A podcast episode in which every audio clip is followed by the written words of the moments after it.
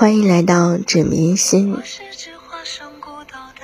今天分享的文章是：只要一个人走过一些孤独，没有人喜欢孤独，只是大多数时候我们都没有选择。昨天晚上十点多。我一个人在街边吃了碗牛肉面，看着人来人往的街头，看着有说有笑的路人，突然感到一阵悲伤。我身边怎么一个人都没有呢？一股巨大的孤独感扑面而来。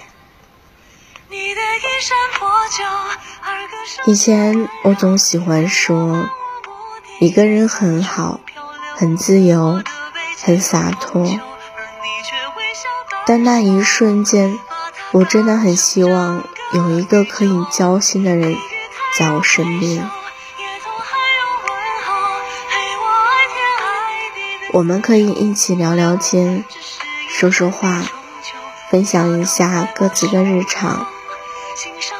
又或者什么都不讲，就一起安安静静的吃碗面，也很好。因为我们能看懂对方的欲言又止，也能理解对方的言不由衷。可我好像始终没有遇到过这样的人，这样能和我同行共振的人。突然想起来一个故事，关于世界上最孤独的一头鲸。一九八九年，科学家发现，在茫茫大海中，有一头很特别的鲸，它的发声频率是五十二赫兹，而普通的鲸发声频率只有十五到二十五赫兹。这就意味着没有同行类能够听懂它，在其他的鲸鱼眼里，它就像是个哑巴。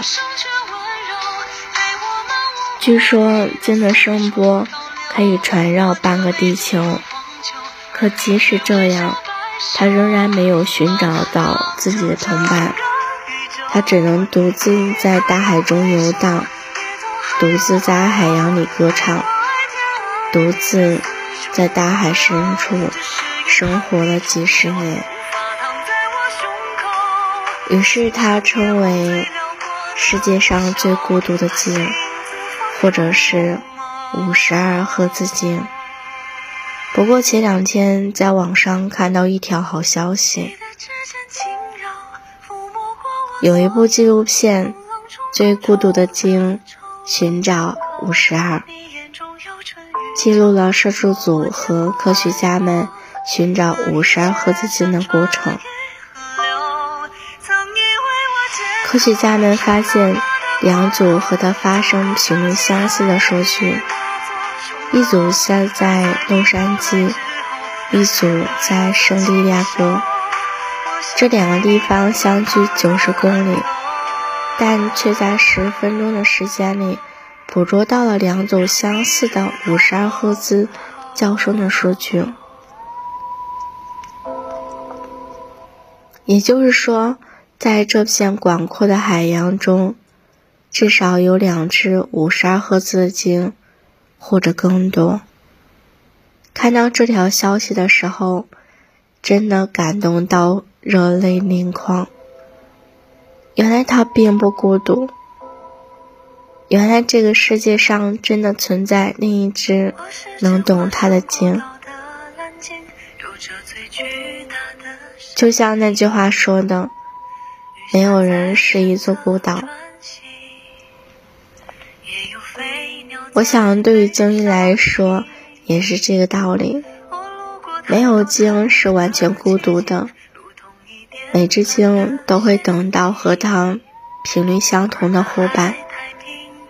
记得在那部纪录片中有这样一个提问：为什么在当今这个时代，一只孤独的基因的故事能引起这么多人的共鸣？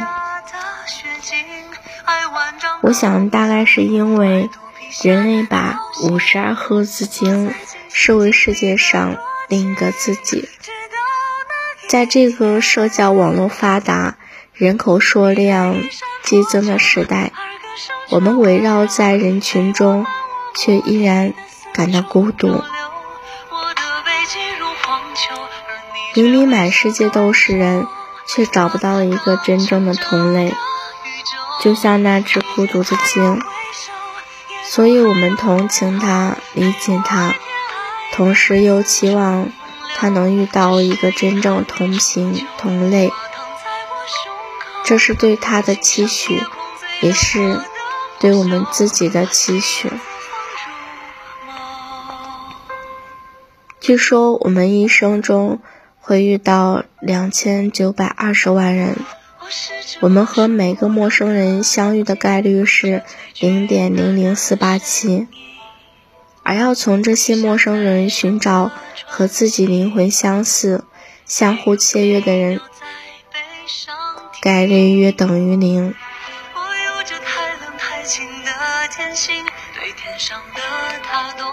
就像你打开手机通讯录，看到里面有二百八十七位联系人。但是没有一个人可以跟你交心。打开微信，里面有一千三百五十二位好友，在你难过的时候，还是不知道该找谁诉说。我们认识的人越来越多，可真正走进我们内心的人，始终没有几个。大概就是因为这种无力的孤独感，才让我们对一头鲸的孤独格外感同身受吧。